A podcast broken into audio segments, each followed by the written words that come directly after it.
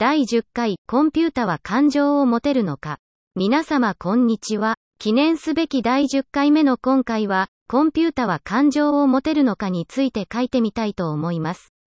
人工知能の研究をしているとよく質問されることの一つに、将来コンピュータは感情を持つことがあるのか、というものがあります。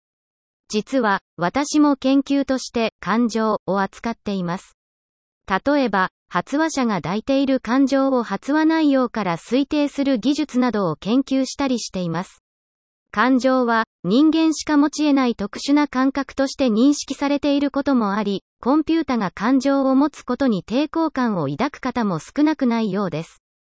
実際、数年前までは、海外で研究発表を行うと、いわゆる神の領域、神への冒涜とばかりに批判されることも多くありました。そういう意味では、年末から年始にかけて、クリスマスを楽しみ、除夜の鐘を聞き、初詣に出かける日本人ならではの宗教観のおかげで、日本では研究の幅の広さを実感します。さて、本題のコンピュータは感情を持てるのか、ということですが、感情とは何なのか、また、持つとはどういうことかの定義により結論は変わることになります。が、私は、コンピュータは感情を持てない、また、持つ必要がないと思っています。人と一緒に共存できるコンピュータを考えた場合、やはり人間の状態を認識したり、理解したりする必要がありますので、コンピュータに感情という概念は必要不可欠です。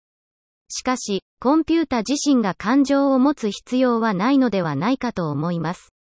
コンピュータが感情を持っているかのように接する人が感じることさえできれば、コンピュータに思いやりを感じることができるのであれば、十分に共存することができると思います。逆に、下手に感情をコンピュータが持ってしまうと、怖い SF 映画のように人間が支配されてしまうかもしれません。なぜなら、感情とは、論理的で合理的な判断を逸脱させるときに活用されるものだからです。だから、非常な戦争なる行動を人間はとってしまうのです。コンピュータに感情があるように感じたことであれば、皆さんにも経験があるのではないでしょうか。例えば、愛車で彼女とデートをするときに限ってエンストしたり、どうも体の調子が悪いと思ったら愛車のランプが切れていたり。私にもこのような経験があります。防車メーカーの話だと、工業製品に愛をつけて呼ぶのは車だけとか。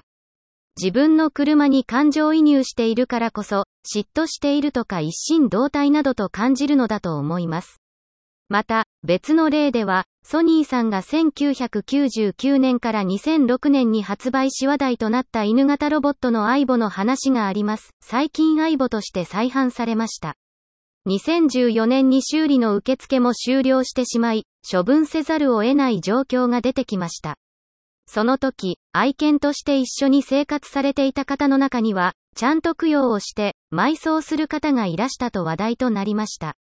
第三者からすると単なる機械、おもちゃなのかもしれませんが、一緒に生活されてきた方にすれば立派な相棒なのです。愛車にも愛母にも感情はありません。でも、生きた感情を感じるのです。いろいろ言われている人工知能も万能ではありません。そこで次回は、まずは、人工知能が得意なことについて書いてみたいと思います。